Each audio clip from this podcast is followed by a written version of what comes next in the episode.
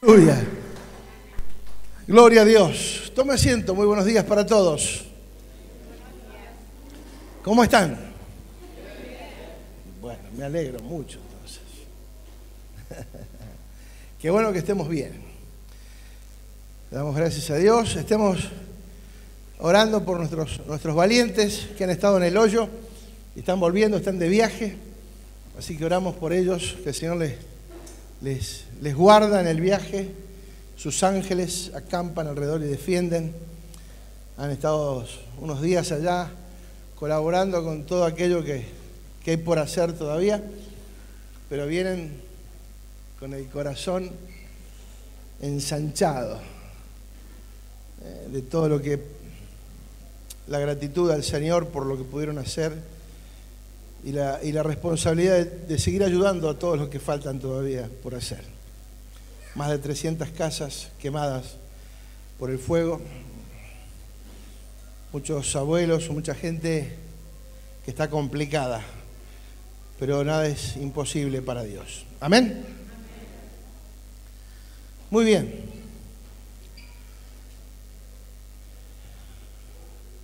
Hoy el mundo, o parte del mundo, parte de la, personas, de los que creen, celebran, conmemoran esta Semana Santa. Eh, nosotros lo hacemos periódicamente, diariamente. Para nosotros no hay una Semana Santa, sino una vida santa. Eh, la mentalidad religiosa muchas, muchas veces nos lleva a limitar aquello que realmente Dios nos ha dado y entregado a, con todo. No entender el sacrificio, no entender todo lo que se conquistó allí en la cruz, de alguna manera nos hace vivir todavía en esclavitud, aunque hayamos sido libres. En la esclavitud de la mente, de pensamientos, de posturas que no tienen que ver con fundamentos, sino con emociones. Antes de hablar del tema, quiero concluir algo que había quedado pendiente la semana pasada cuando hablamos que fundamento es conocimiento. Yo había mencionado algo acerca del texto que está en 2 de Corintios 2:11 que dice para que Satanás no gane ventaja alguna sobre nosotros, pues no ignoramos sus maquinaciones. Y pasé por alto y hablé de algunas maquinaciones, pero quedó pendiente mucho, entonces eh, quería como para redondear y darle un, un, un, una profundidad al, al texto un poquito más amplia de la que la mencioné el domingo pasado. Quienes no estuvieron o no escucharon el mensaje del domingo pasado, tendrían que escucharlo para que tenga sentido lo que vamos a hablar de ahora en adelante simplemente a modo de introducción y para cierre del mensaje anterior. Maquinación tiene que ver con intelecto, con pensamiento, con sentido y con intelecto. Dice, para que Satanás no gane ventaja alguna sobre nosotros. ¿Satanás puede ganar ventaja sobre nosotros? Sí. ¿De qué manera? Cuando nosotros ignoramos, subestimamos, eh, las maquinaciones del diablo. Maquinación tiene que ver con un plan, un acto o acechanza, una acción de tipo secreta, oculta y artificiosa que tiene como finalidad preparar o manipular algo para perjudicar a alguien. Las artimañas del error y de la confusión. Ignorar las maquinaciones del enemigo, del Satanás el diablo, lo que la Biblia habla como Satanás el diablo, eh, nos puede costar caro. Eh, las maquinaciones no las podemos ignorar. Hablamos el domingo pasado que la ignorancia es una de las armas más perjudiciales que nos pueden afectar. No podemos ignorar y tenemos que definir que nuestra lucha no es contra carne ni sangre, no es contra personas físicas, sino contra huestes espirituales de maldad. O sea, ámbitos espirituales. El primer enemigo creo que somos nosotros mismos, por negligencia, rebeldía, desconocimiento, lo que sea. Somos nosotros los primeros eh, enemigos de nosotros mismos. El segundo enemigo que considero es la ignorancia, el no entender, conocer las escrituras, entender lo que Cristo hizo por mí y lo que ya logró y activó para mí. Y el tercero es el diablo, que anda como león rugiente buscando a quien devorar. Cuando hablamos que el enemigo se mueve en dimensiones eh, muy, muy precisas, en el sentido de que cuando Eva fue engañada eh, por, por la serpiente en el huerto, no fue engañada con una mentira, fue engañada con una verdad distorsionada. Cuando Satanás tienta a Jesús en el desierto, no lo tienta con una mentira, sino con una verdad distorsionada. Entonces, cuando nosotros comemos del árbol de la vida, del bien y del mal, el árbol de los sentidos, de alguna manera nos estamos moviendo de forma natural. Nosotros tenemos que discernir, ¿sí? En el espíritu aquellas cosas que realmente nos pueden perjudicar y que no tienen que ver puntualmente con el bien y con el mal, sino en descifrar dentro de aquellas cosas que parecen buenas, pero que no lo son. Y ahí está la clave. ¿eh? Por eso se vale el refrán que dice, no todo lo que brilla es oro. ¿eh? Parecido no es lo mismo. ¿sí? Entonces, muchas veces dentro de este ámbito religioso, en que hemos sido formados en muchos aspectos, hay conocimientos o estructuras que hemos aceptado como verdaderas y hasta las hemos practicado y que no tienen un fundamento escritural para sostenerlas. Entonces, es imprescindible entender que el enemigo no te va a venir con un pecado grosero, sino con sutilezas, con medias verdades o con mentiras disfrazadas de verdad, que son todas mentiras. Media verdad es mentira. ¿Sí? ¿Se entiende lo que quiero decir?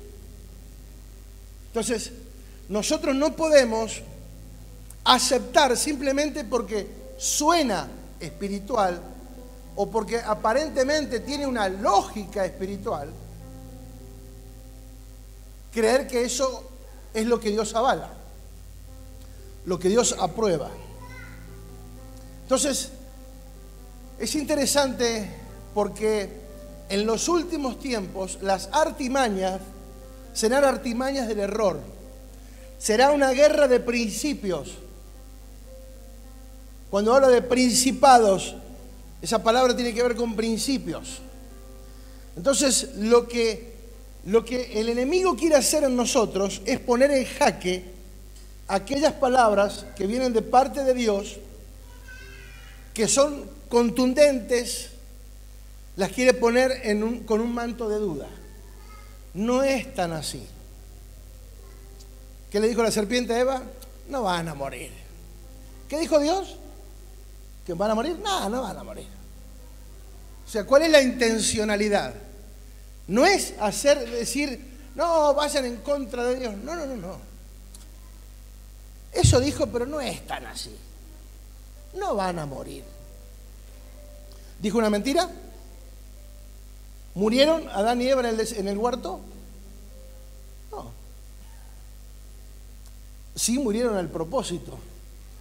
Sí murieron espiritualmente, que es lo más grave para el ser humano morir en el espíritu. Nosotros estamos muy preocupados por la vida física, ¿sí? Y cuando la guadaña anda cerca, nos ponemos a cuenta porque tenemos un terror. Sin embargo, la vida espiritual le damos como cierto, cierta libertad. Total, no hay problema. No es tan así, no es todo lo que dice, no es tan exagerado. Cuando Dios dijo o blanco o negro, el que nos junta desparrama, el que no es conmigo es contra mí. Pero siempre el enemigo va a estar. Entonces, algunas de las maquinaciones, que encontré más de 20, pero algunas solamente vamos a mencionar, digo las 20, pero hay muchas más todavía seguramente, En primer lugar, la Biblia habla del, del diablo como el padre de toda mentira. Diga padre de toda mentira. Entonces, cuando nosotros expresamos algo que no está en la verdad, es mentira. Diga, es mentira. Y el diablo es padre de toda mentira. Porque cuando habla mentira, dice la palabra, de suyo habla. O sea, él es engañador y padre de toda mentira. Entonces, padre de toda mentira, el segundo es engañador, tercero acusador, cuarto es el tentador, es el que tienta, que nos tienta. Él conoce las escrituras. Él quiere manipular la verdad, distorsionar la verdad, quiere confundir. Trabaja con un espíritu de error, provoca división, enemistad, rebelión, pleitos, contiendas, injusticias. Detrás de todo eso está el diablo. Dios no está ahí. Se disfraza como ángel de luz, mostrando una apariencia de benevolencia. Ataca la mente con pensamientos de confusión, de desánimo. Ciega el entendimiento de los incrédulos. Resiste toda autoridad puesta por Dios. Resiste a la verdad. Siembra cizaña. Ladrón que roba la palabra donde no hay fundamento. Sí, la parábola que el Señor Jesús enseñó acerca de los que de, aquel sembrador que salió a sembrar, pero como la, semilla cayó en un lugar donde no había, la tierra era muy, muy dura, dice que vino el enemigo y arrebató la palabra. ¿Cuál es la intencionalidad del diablo entonces? La intencionalidad del diablo es sacarnos del propósito. Porque aunque habites ámbitos religiosos, si no estamos cumpliendo el propósito, simplemente estamos existiendo, nada más. Podremos lograr muchas cosas económicas, materiales, humanas, pero en cuanto al propósito, nada. Entonces, una de las estrategias de guerra, una de las tantas, estaba leyendo, hay más de 90 estrategias de guerra, pero una que creo que es la más importante es primero conocerse a uno mismo y luego conocer al enemigo. ¿Sí? No es que le vamos a temer, pero sí no podemos ignorar sus maquinaciones. Diga, no puedo ignorar. Si no subestimemos. ¿Sí? Eh, acuérdense que Satanás fue una creación de Dios que estaba en el cielo, tenía honores, tenía un lugar de privilegio. Su corazón se envaneció, fue echado del cielo y con él arrasó la tercera parte de los ángeles que se convirtieron en demonios. Entonces me conviene entender cómo funciona el mundo espiritual y no caer en manos de mentiras o de engaños que me van a perjudicar. El enemigo vino a robar, matar y destruir. Te quiere robar la paz, el propósito, la familia, todo aquello que ha sido ordenado por, Dios, el enemigo quiere arrebatártelo y eso no se lo podemos permitir. Amén. Cerrando el capítulo, y me quedo en la paz de que amplíe este concepto para aquellos que lo pedían. Después sería bueno si tiene el material o puede eh, tener el audio y escucharlo detenidamente y buscar en la Biblia los textos. No los pude mencionar a todos porque sería muy largo. Muy bien, hoy estamos Dije, celebrando hoy el domingo de resurrección. ¿Sí? Porque ¿cuál es la, idea religiosa? Que cada Semana Santa volvamos a matar a Jesús y lo volvamos a resucitar. Diga conmigo, Él ya resucitó hace dos mil años. Nosotros vivimos en esa dimensión de resurrección. No estamos celebrando y, eh, eh, tristes y comiendo pescado y, y haciendo un montón de cosas, que está todo bien si lo quiere hacer por dieta, pero que no tiene ningún significado con esto, ¿sí? En, absoluto, en absoluto. Hace dos mil años se llevó a cabo la mayor conquista que hubo sobre la faz de la tierra. Desde que el hombre es hombre, hace dos mil años, en la cruz del Calvario se, se llevó a cabo la conquista más extraordinaria que haya existido, que marcó la historia de la humanidad en un antes y un después de Cristo. El más incrédulo de los hombres no puede negar la existencia de esta realidad. Por eso creemos en Jesús. ¿Sí? Porque marcó la historia, porque es una realidad y porque Él vive. Él resucitó. Su tumba está vacía. ¿Está bien? Entonces, conquistar tiene que ver con luchar, literalmente competir por un premio, contender con un adversario o esforzarse para lograr algo, pelear, superar. Entonces, lo que Cristo alcanzó en la cruz del Calvario ya no hace falta que nosotros lo conquistemos. ¿Se entiende? Él ya lo logró en la cruz. Yo lo tengo que creer y lo tengo que empezar a desarrollar en mi vida y práctica. Pero quiero irme a un texto que está en San Juan, Evangelio de San Juan 19, 28,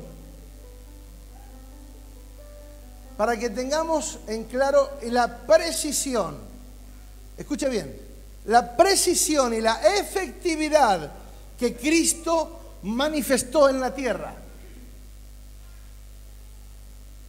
Dice la palabra, Después de esto, sabiendo Jesús que ya todo estaba consumado, dijo, para que se cumpliese, para que la escritura se cumpliese, tengo sed.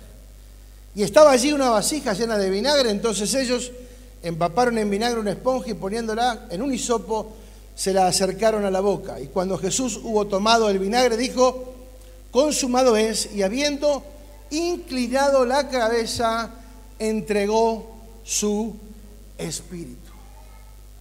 ¿Sí? Jesús no murió, Jesús entregó su espíritu. Interesante, son los últimos minutos, los últimos instantes de vida de Jesús allí en la cruz. He leído este pasaje, pero infinidad de veces, pero me resaltó este detalle tan importante. Por eso digo, cuando nosotros tenemos entendimiento de quiénes somos y de lo que hacemos aquí en la tierra, de nuestra función aquí en la tierra, no se nos va a escapar absolutamente ningún detalle. Jesús estaba agonizando, clavado en la cruz, colgando del madero.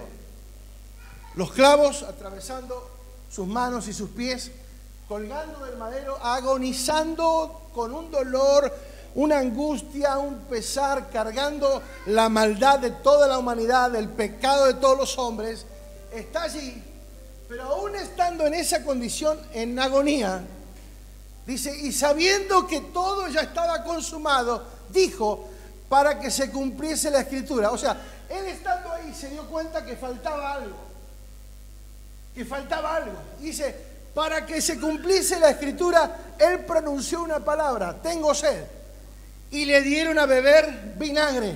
¿Por qué? Porque en el Salmo 69, 21 dice, me pusieron además hiel por comida y en mi sed me dieron a beber vinagre.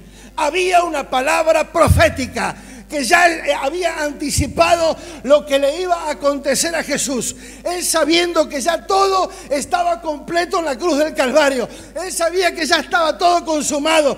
Pero estando ahí acordó, algo falta Todavía hay algo que se tiene que cumplir para que todo lo que está en la escritura tenga validez y no puedan decir que algo no se Estando ahí dijo, tengo sed. Y cuando le dieron a beber, entonces dijo la palabra más extraordinaria que jamás, que jamás se haya entendido demasiado.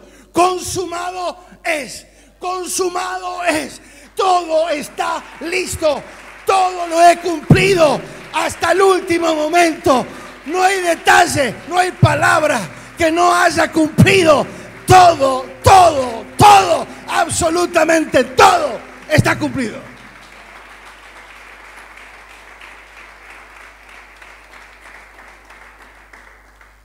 Así que no entregues tu espíritu hasta que no se cumpla en tu vida todo lo que ya Dios habló acerca de ti. No te rindas antes del milagro.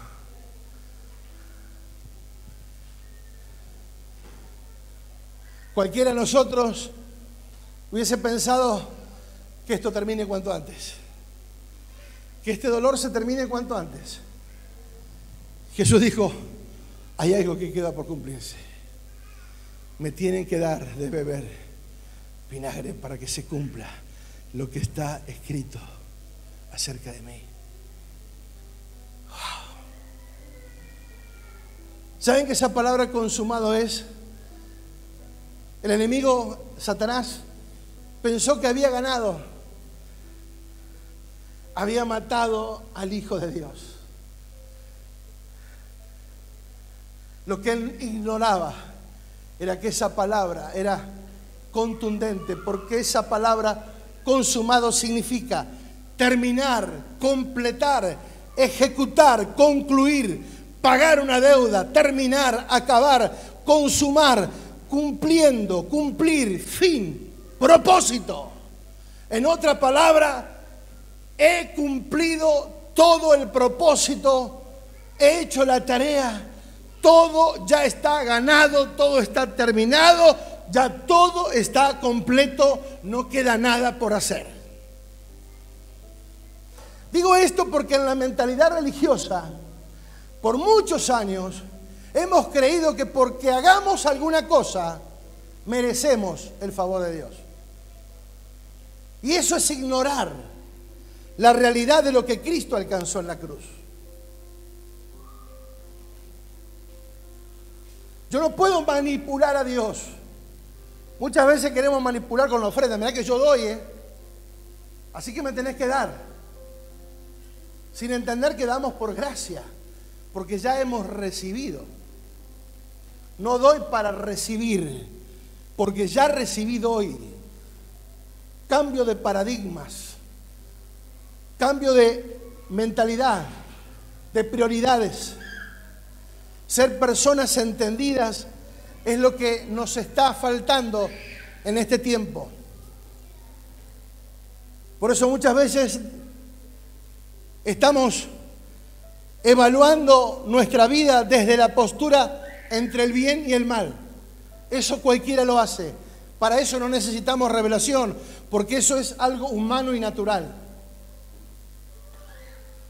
hay fuego y ponemos la mano en el fuego, no hay problema, o, no lo hacemos. O cuando nos acercamos, la sacamos, me quemo, o no. O sea, reconocemos que eso hace mal, que me va a dañar, punto. Es, es lógica, sentido común. Ahora, cuando la cosa es muy finita, ¿sí? En aquello que parece bueno. Esto lo he dicho muchas veces, no lo dije en la primera, pero ustedes van a ser los privilegiados. Ah. Lo dije muchas veces. Si agarramos un litro de agua potable y yo le pongo dos gotitas de agua de cloaca, ¿quién se lo toma? Pero es el 99,9 que está sano. ¿Alguien se lo tomaría igual? Ya hacemos la prueba, ¿eh?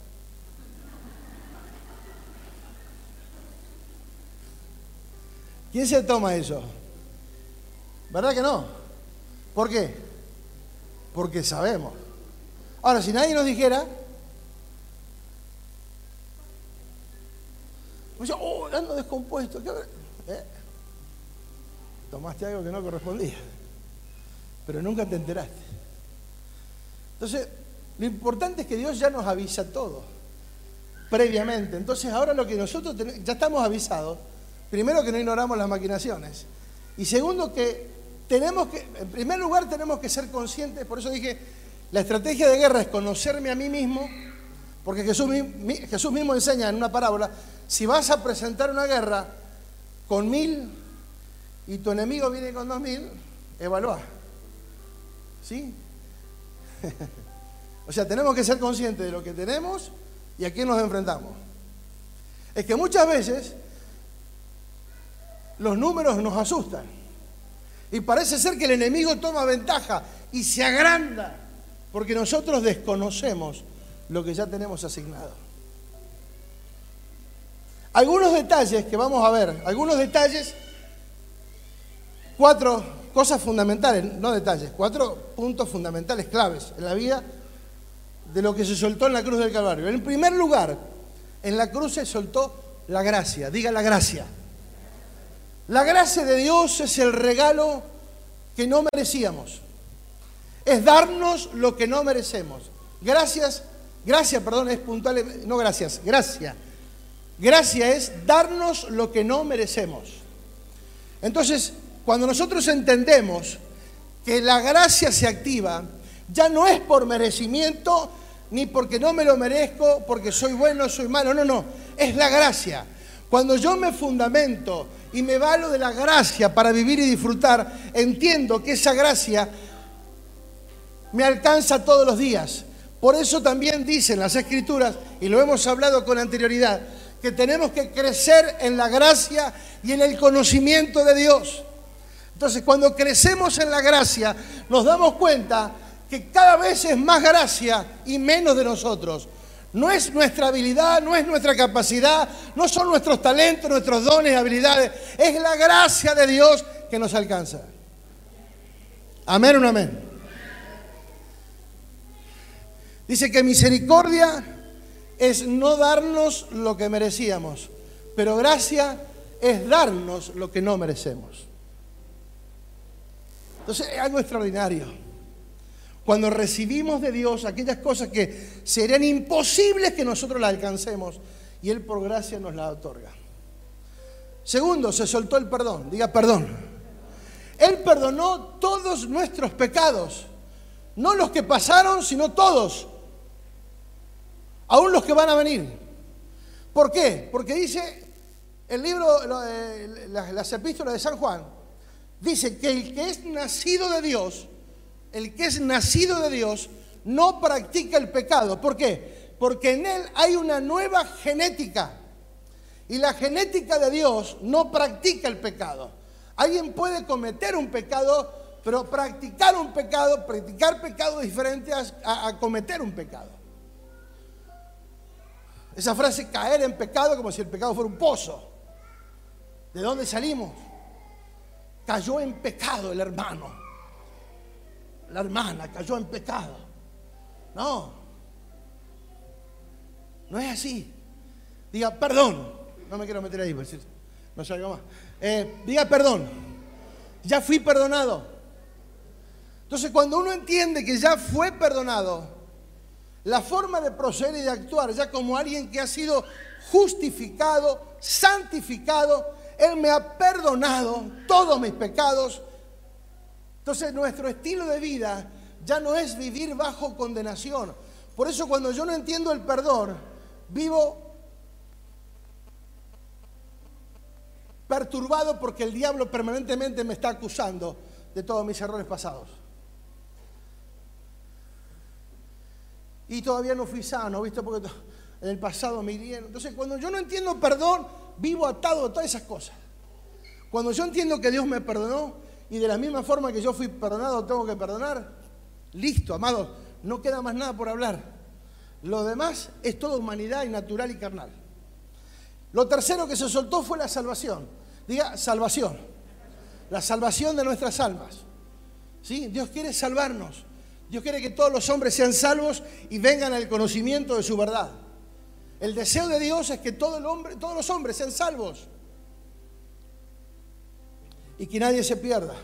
La salvación que tiene que ver con la obra de Cristo y no tiene que ver con nosotros ni con nuestra fe, nada. Es la, gracia de Dios, la fe eh, que solamente me, me lleva a creer y aceptar esa salvación tan grande, inmerecida, pero la recibimos.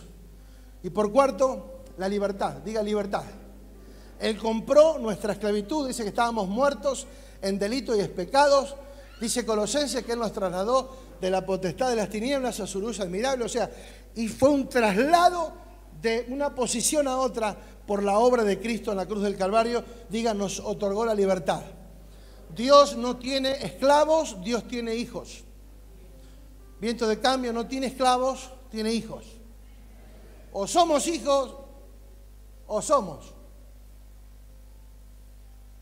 Hola. Diga libertad. Libre, como el sol cuando amanece, yo soy libre como el mar. Decía que está al lado, libre. Soy libre. ¿Qué vamos a hacer con esa libertad? ¿En qué vamos a ocupar esa libertad? ¿Qué vamos a hacer con esa libertad? Dios le dijo por medio de Moisés a Faraón, deja ir a mi pueblo para que me sirva.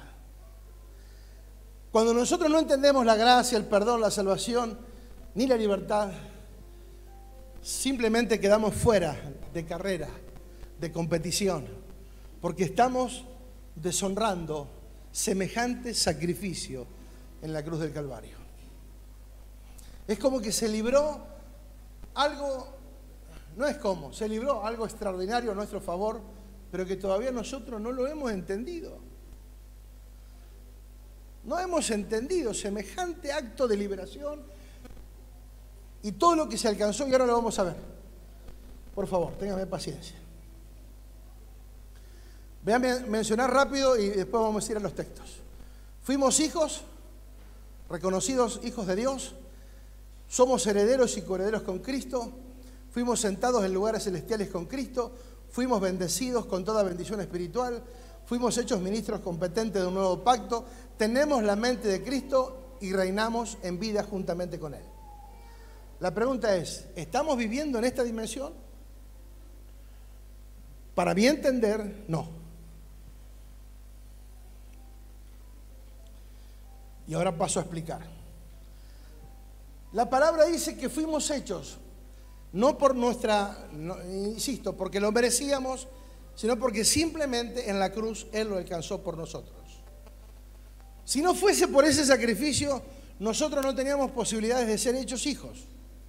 ¿sí? Lo, primero y principal, ser hijos y tener un padre. ¿sí? Ser hijos y tener un padre. O sea, romper con ese espíritu de, eh, ¿cómo se dice cuando no tenés padre? De orfandad. ¿sí? Romper con ese espíritu de orfandad, que yo no tengo a nadie, que nadie me ama, que no sé qué hacer. Que... No, no. Nadie tiene por qué amarnos. Si nos aman es por gracia. ¿Se entiende? Nosotros demandamos cosas de los demás como si tuviéramos... No, es gracia, diga gracia. Entonces fuimos hechos por posición, porque a Dios le agradó, pero ahora lo tenemos que hacerlo por aplicación, a través del entendimiento, del alumbramiento de nuestro entendimiento. Hijos engendrados, Juan, engendrados, Juan 1, 12 y 13 dice, mas a todos los que le recibieron, a los que creen en su nombre, les dio potestad, les dio potestad de ser hechos hijos de Dios, los cuales, esos hijos, los cuales no son engendrados eh, eh, no son engendrados de sangre ni de voluntad de carne ni de voluntad de varón, sino de Dios. El engendramiento que viene de parte de Dios. Paso a explicar para definir. En primer lugar, todos somos creación de Dios, pero no todos somos hijos de Dios. Por más que estemos sentados acá ahora. Porque ser hijos de Dios es manifestar la naturaleza. Porque yo fui engendrado por Dios. Entonces ahora yo tengo una naturaleza nueva, que es la vida de Dios en mí. Y es la que se tiene que manifestar. Es la que se tiene que desarrollar. Por eso hay personas que vienen, pasan años y nunca cambian. Es porque nunca, nunca fueron engendrados son creyentes, se dicen cristianos, se dicen hijos de Dios, pueden parecerlo, pueden tener hasta modales, pueden diezmar, ofrendar, levantar las manos y cantar, aplaudir y saltar y dar vuelta en el aire, pero no son hijos de Dios, porque nunca experimentaron un cambio en sus vidas. Si una persona dice conocer a Dios, pero en su vida no hay un rotundo y original cambio, que se pueda ver por frutos, esa persona nunca nació de nuevo. ¿Se entiende? No me mire serio.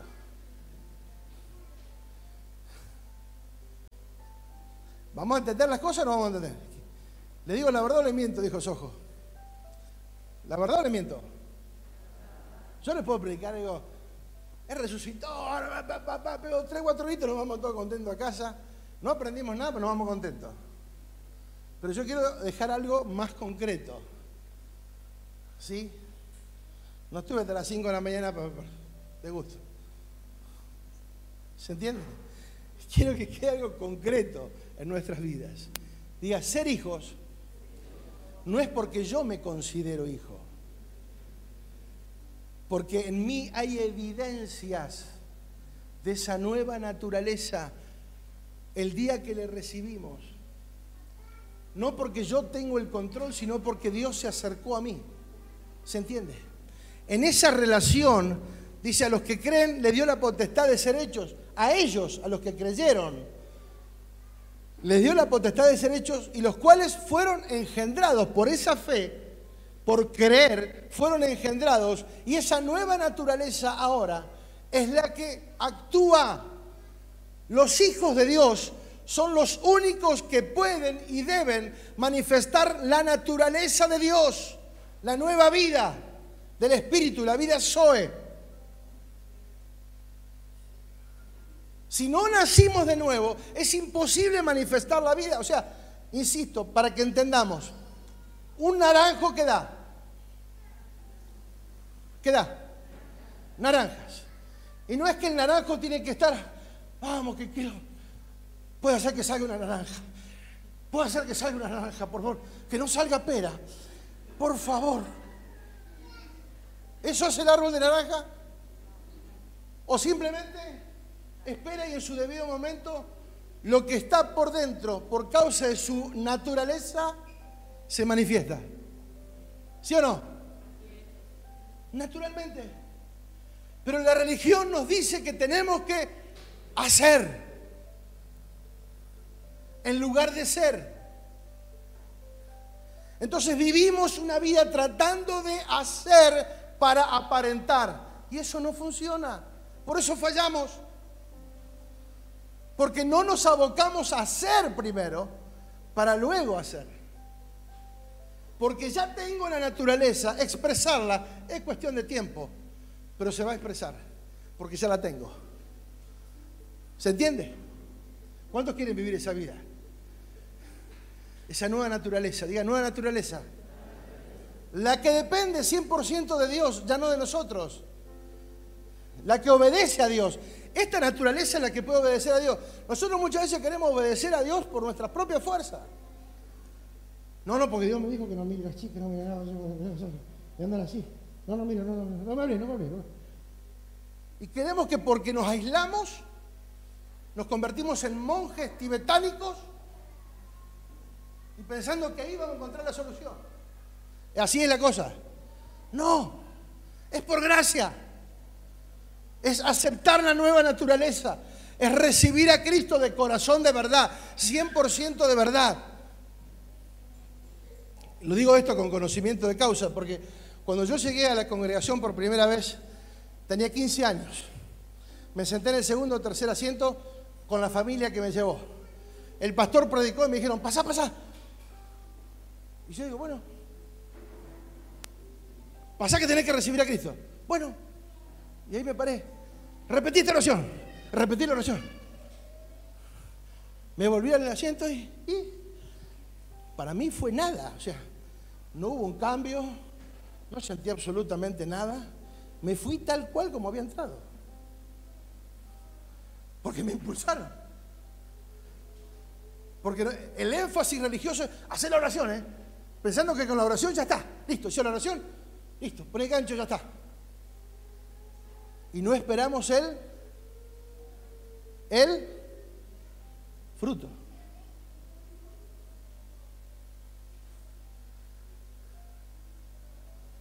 Ya ponemos el gancho porque pensamos que ya hizo la oración, ya está. Ya está, ya está, ya está. Ahora tenés que hacer esto, esto te tenés que bautizar, tenés que hablar en lengua, tenés que... Y claro, el tipo no lo podemos hablar en lengua ni a palo porque jamás anduvo cerca del Espíritu, ni pasó por la cuadra, mirá. A kilómetros del Espíritu anda el tipo. Yo me fui de ese lugar como había entrado, volví a hacer la vida que hacía normalmente, pero los que estuvieron conmigo y me vieron hacer esa oración pensaron que yo ya era.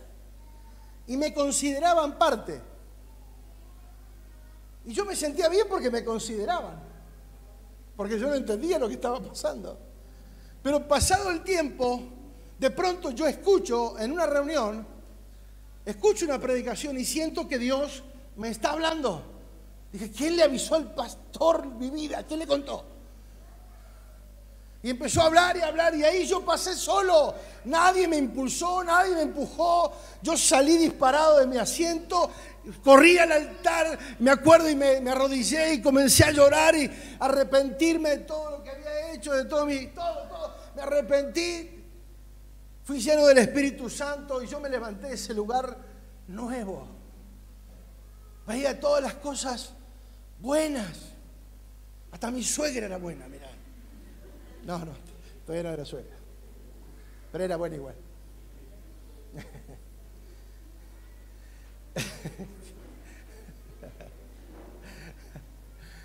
Entonces, yo me acuerdo que salí esa noche y mis amigos, que eran unos vagos terribles, estaban todos afuera esperándome en la vereda.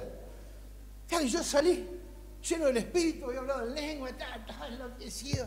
Eh, me decía, fará, fanático, para un poco vamos a tal lugar, vamos a. No, digo, no. No, no, no quiero ir a ningún lado. No, no, no. Y salimos a caminar y fuimos a comer algo, me acuerdo. Y yo le iba contando, veo hasta los árboles más lindos, las calles, hasta los pozos me gustan. Digo, qué cosa linda. Digo, todo me parecía nuevo. Y todos mis amigos, che, qué fanáticos. Bueno, todos ellos, lamentablemente casi ninguno siguió. Siguieron un tiempo, pero luego, nada. Porque me querían llevar otra vez a hacer lo mismo y yo, ya en mí había otra cosa. ¿Sí? Porque cuando hay una naturaleza, no es que vos te tenés que forzar en portarte bien. Hay algo que ya está. Y eso se activó y fluye solo. Es el espíritu que te guarda, que te dirige, que te gobierna y que te lleva a la verdad, a buen fruto, a buen puerto. ¿Sí? Me acuerdo que tanto me insistieron que fuimos a ver una película. Vamos, que vamos a ver una película, salimos a una reunión, pero que sea, vamos a ver una película. No quería salir ya a los bailes, no ir a ningún lado ya. No, no, no. Bueno, tanto me insistieron. Fuimos a ver una película. No era una película mala, ni condicionada, ni mucho menos. Pero tenía un par de escenas medias complicadas. Y cuando de golpe aparece la escena, yo bajé la vista y sentí un dolor tan profundo en mi espíritu. ¿Qué estoy haciendo acá? Ya no pertenezco a esto. Porque hay una nueva naturaleza. Yo recuerdo que salimos afuera en la puerta del cine y digo, muchachos, hasta acá llegamos. La amistad en Dios. Si no, acá se termina. Los amo. Gracias por todo. Pero si seguimos, es seguimos juntos con Dios. A servir a Dios. A los 15 años. Por eso digo, no tenés que tener ni 40 ni 50. Tenés que tener identidad de quién sos. Nada más. Si esa naturaleza está en tu vida, no, no importa que tengas 15, que tengas 20, que tengas 50, no importa la edad. Lo importante es lo que Dios hace en tu vida. Porque de ahí en adelante vas a operar de una forma diferente. Entonces, ahí nomás yo me acuerdo que me volví, salí de, ese, lugar y me volví a la reunión. Porque los jóvenes se habían quedado y estaban haciendo... Yo me volví a ese lugar y me sentí bárbaro. Y después seguimos sirviendo a Dios y, y fue algo natural. O sea, nunca me tuve que forzar para servir. Es naturaleza pura del Espíritu. Es la vida del Espíritu. Entonces mucha gente que ha hecho la oración pero todavía no han experimentado una transformación. Entonces, si no hay una comunión con Dios en el Espíritu, no soy hijo. Pero eso no significa que no lo vaya a hacer. Significa que Dios me está despertando para que yo le busque de verdad. Porque yo quiero ser un hijo engendrado por Él. Porque si biológicamente nosotros heredamos cosas de nuestros padres, y como dice la Biblia, muchas fueron malas, la mayoría, un montón de mañas y cosas que tuvieron nuestros padres, que se nos pegaron. Pero también hay cosas en lo personal, gestos, la forma de caminar, de hablar o de gesticular, que somos parecidos a nuestros padres. Entonces, ¿por qué? Porque hay una genética natural, biológica.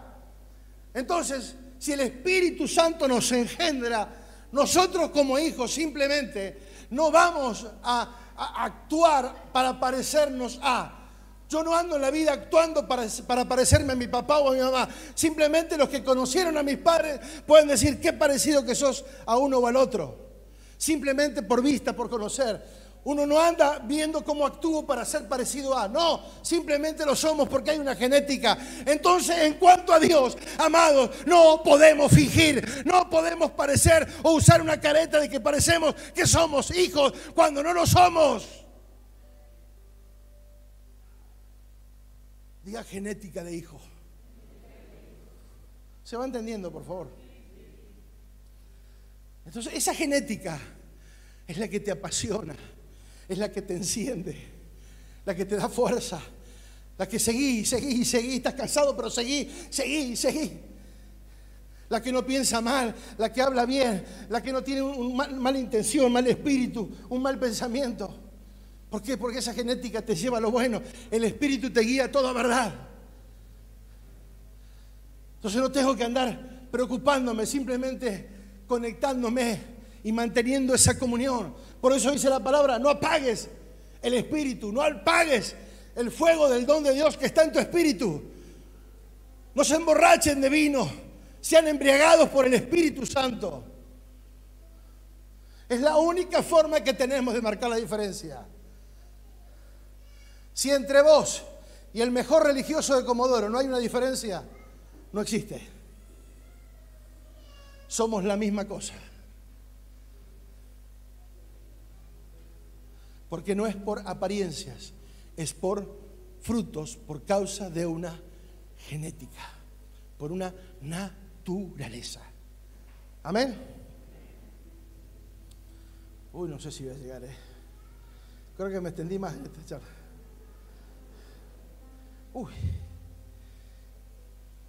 Si somos hijos, si somos hijos, por consiguiente, ¿qué más somos?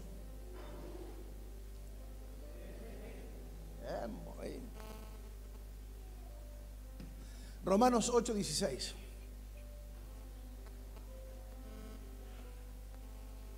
Vamos a acelerar un poquito, porque yo sé que usted es inteligente y me va a entender rápido. El Espíritu mismo da testimonio a nuestro espíritu de que somos hijos de Dios. ¿Cuál es la forma de corroborar, de sellar, de comprobar? Que el Espíritu Santo que está en nosotros da testimonio a mi espíritu de que soy hijo. Entonces el Espíritu Santo son las arras, son la garantía de que somos hijos de Dios.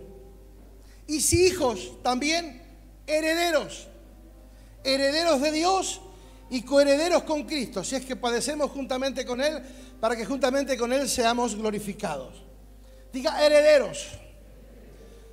Cuando nosotros hablamos de herencia o de heredad, automáticamente la mente se nos dispara para la parte económica.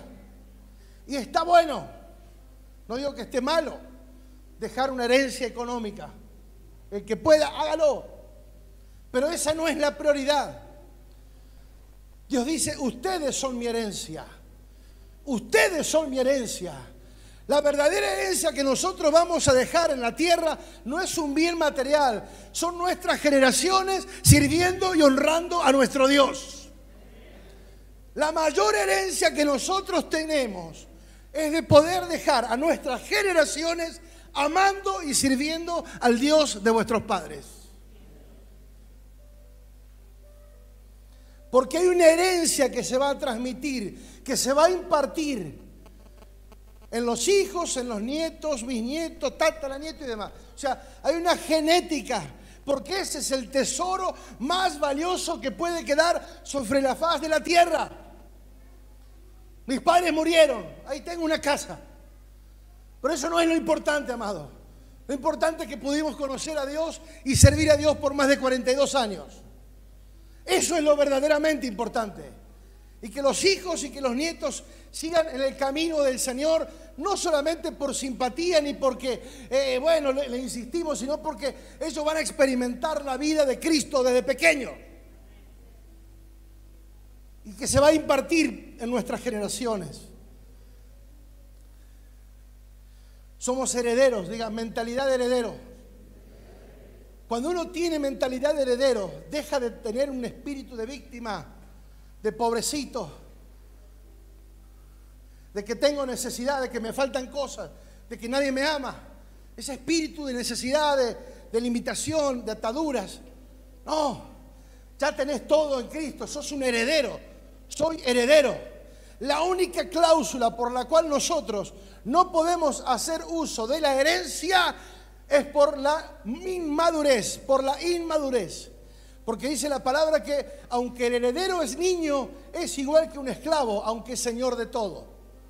O sea, el heredero no puede usufructuar todo aquello que ha sido asignado por legalidad simplemente porque es inmaduro.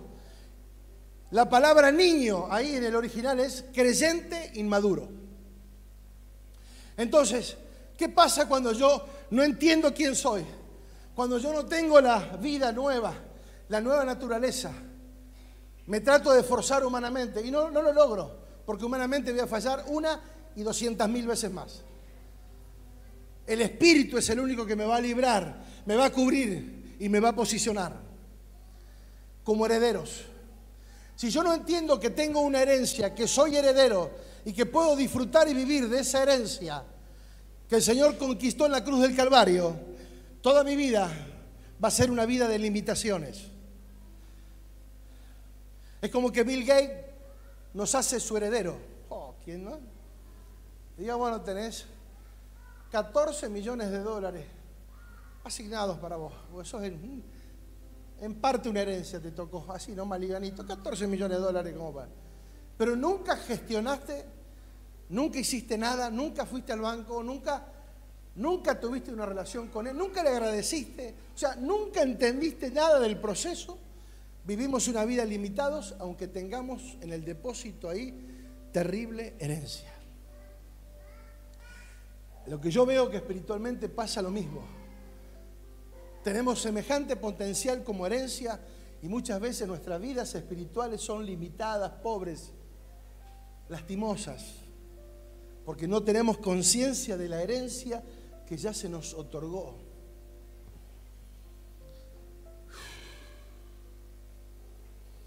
¿Se entiende o no se entiende? ¿Me entiende o no me entiende?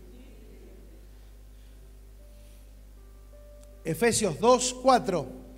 Fuimos sentados en los lugares celestiales juntamente con Cristo. Lo somos por posición, lo tenemos que hacer por acción.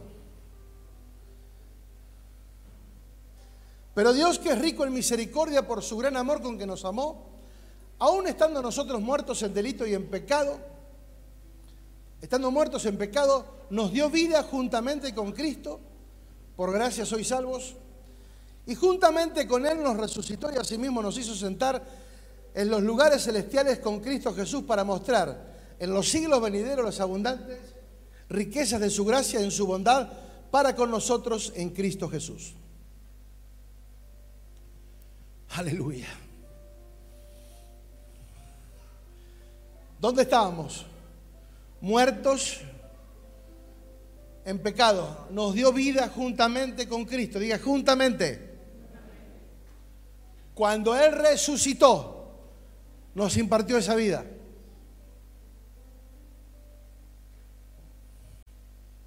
y nos hizo sentar en los lugares, en lugares celestiales juntamente con Cristo. Diga, ¿dónde fui sentado? Por favor, pregúntese, ¿dónde estoy sentado? físicamente en Ameguino 1641. Pero ¿dónde está sentado usted? En el espíritu. ¿Dónde debería de estar asentado? Entonces, esa nueva naturaleza me posiciona en un lugar de gobierno, sentado en los lugares celestiales. Digo, ¿cómo nosotros percibimos la iglesia? ¿Desde qué lugar? Muchas veces nosotros percibimos la iglesia desde el ámbito religioso, desde el título, desde el cartel, desde la denominación, bautista, pentecostales. No, no, no. Todo eso no tiene nada que ver, todo eso es humano y natural, que no tienen absolutamente nada que ver con la posición en la cual nosotros debemos de estar y de entender lo que somos. Tenemos que mirar desde la posición de los lugares celestiales con Cristo. Yo estoy sentado con Cristo. No es que esté, estoy en un trono, ni, tengo una corona en mi cabeza, ni me tiene que venir a servir. No, no. Estamos en una postura, en una posición de gobierno, de autoridad. Pregunto, ¿la iglesia está en esa postura? ¿La iglesia vive en esa dimensión de autoridad y de gobierno? ¿O vivimos muchas veces subyugados y en, en manera de esclavitud? Limitados. Porque no entendemos lo que se nos concibió y percibimos la iglesia desde lo natural, desde lo humano, y decimos, la iglesia, voy a la iglesia. Ya le ramo ahí. Yo soy la iglesia. La iglesia no va a ningún lado. La iglesia se reúne en Ameguino. Yo no voy a la iglesia, pero seguimos con ese léxico que nos confunde. Y creamos una expectativa porque las palabras o las ideas se generan por palabras. Cuando no aprendemos a hablar, y nos cuesta porque fueron años donde vamos a la iglesia, amado. Voy a ir a buscar a Dios. Porque el documento de Dios dice, Ameguinos, dice 41, dice, vive acá. Vamos a buscarlo allá. Dios está en nosotros. Voy a ir para ver si Dios me bendice. Yo ya soy bendecido. Porque soy bendecido, vengo a dar. La palabra dice, ¿qué hay cuando ustedes se reúnen? ¿Qué traen? ¿Qué traen cuando se reúnen? Cánticos, himnos, dones, talentos, habilidades, cánticos espirituales. ¿Qué hay cuando se reúnen? ¿Qué traen? No, pero la, religiosidad, voy a buscar a Dios. Voy a ver si Dios me bendice. A ver si recibo el toque. Deja que te toque Jesús. Una cosa que alguien nuevo diga, bueno, yo necesito a alguien, no puedo estar toda la vida. Que me toque, que me toque. Con las canciones de Visítame. Visítame, ven a visitarnos tócanos. Dios no está de visita. Hace dos mil años que vino y se quedó. Y quiere habitar en el corazón de los hombres. Si Él está en nosotros y la nueva genética y naturaleza se activa en nosotros, automáticamente todo se comienza a ordenar y alinear conforme al propósito eterno. Seguimos, amados, seguimos. Fuimos bendecidos con toda bendición espiritual. Efesios 1.3 dice, bendito sea el Dios y Padre de nuestro Señor Jesucristo, que nos bendijo con toda bendición espiritual en los lugares celestiales en Cristo. Me salté algo del verso anterior, de lo que hablamos anterior, sentado en los lugares celestiales, dice, ¿para qué? ¿Para qué nosotros tenemos que sentarnos? ¿O para qué Dios, a Dios le plació sentarnos en esos lugares? Dice el verso 7, para mostrar en los siglos venideros ¿Cuáles eran los siglos venideros de que estaba hablando? Nuestros tiempos. Nosotros estamos viviendo en los siglos venideros. Entonces, si Él nos posicionó en un lugar de gobierno, lo hizo para mostrar en los siglos venideros las abundantes riquezas de su gracia y de su bondad para con nosotros en Cristo Jesús. O sea, nosotros debemos de manifestar por estar sentado espiritualmente en los lugares donde Él nos estableció, mostrar, mostrar, diga mostrar, mostrar por lo que somos, no mostrar para hacernos lo que somos, mostrar las evidencias de la realidad. Seguimos ahora. Nos bendijo con toda bendición espiritual. Diga, nos bendijo. ¿Ya está claro eso? ¿Está bendecido? Por favor, cambia el lenguaje. ¿Cambiamos el lenguaje? Diga conmigo, soy un bendecido.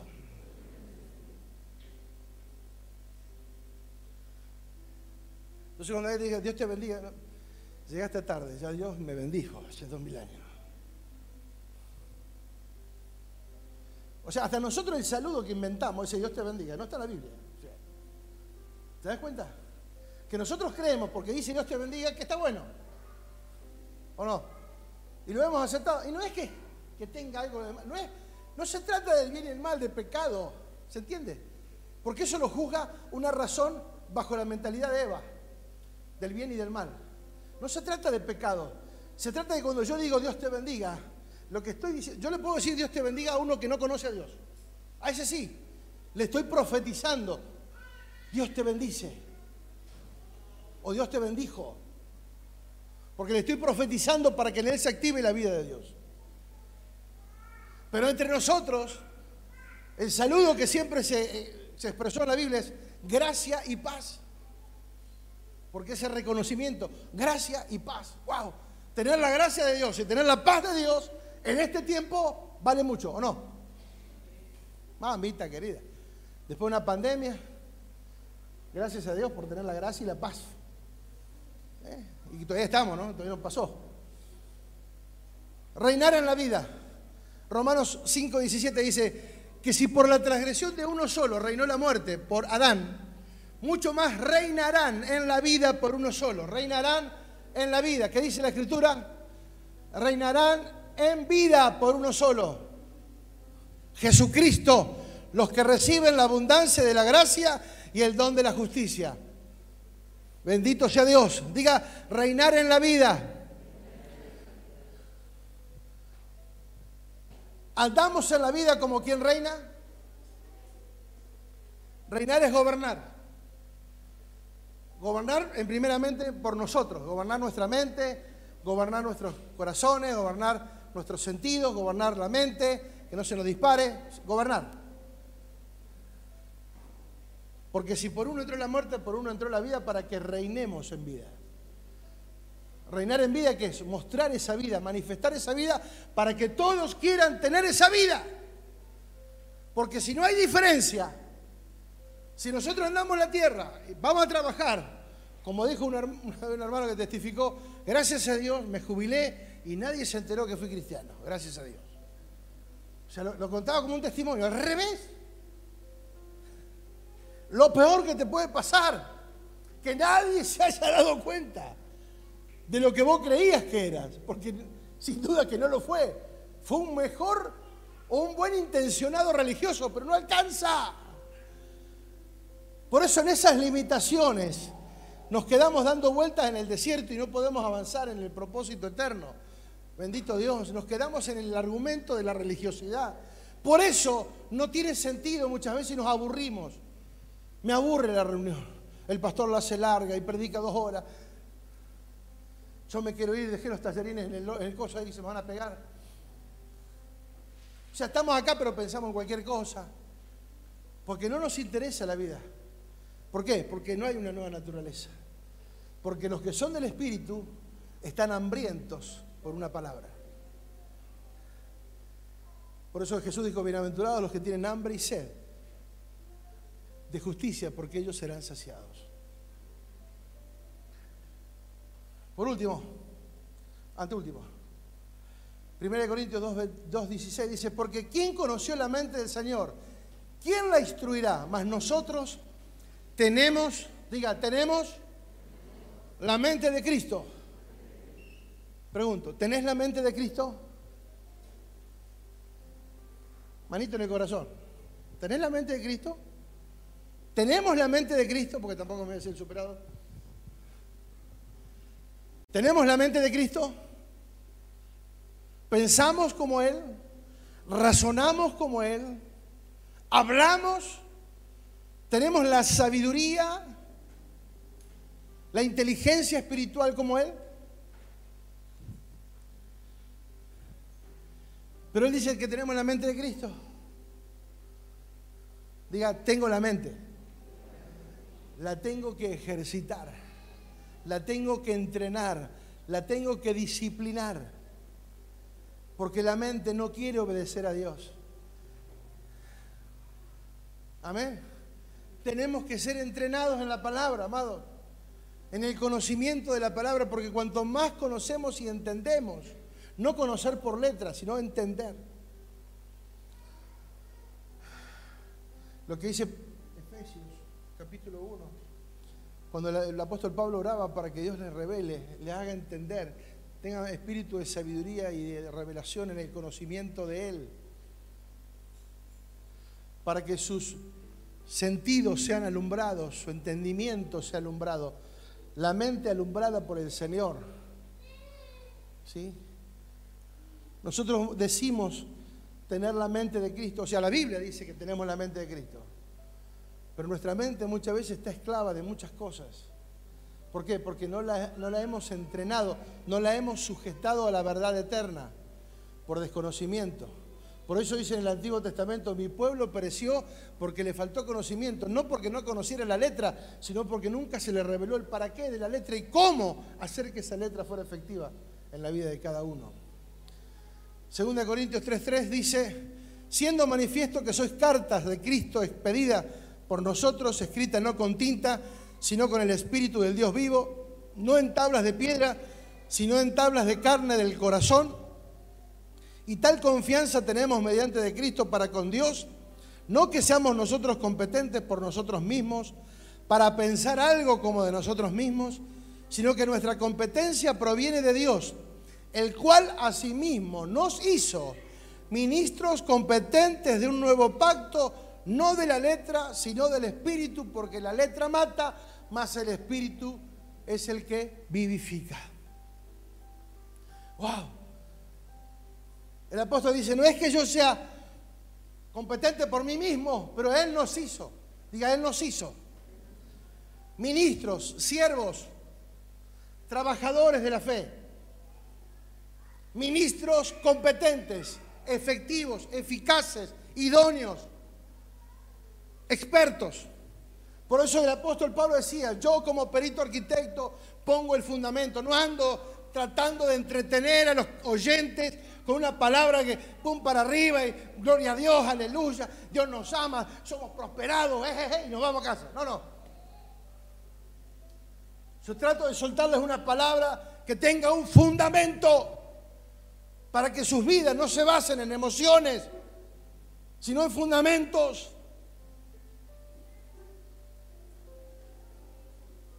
El apóstol dice, yo no doy golpes al aire, trato de ser certero en lo que hago. Yo no corro como a la aventura, corro como loco, no, no, corro con una dirección, con un sentido, con una lógica. No estoy para improvisar. Pero nosotros, cuando no sabemos, y los argentinos somos especialistas en esto y lo inventamos. Porque ahí, como dice la Biblia, ayúdate y Dios te ayudará. Amén. No diga amén, eso no está en la Biblia, por favor. ¿Se dan cuenta? ¿Se dan cuenta que? Ayúdate que Dios te ayudará. ¿De dónde sacamos?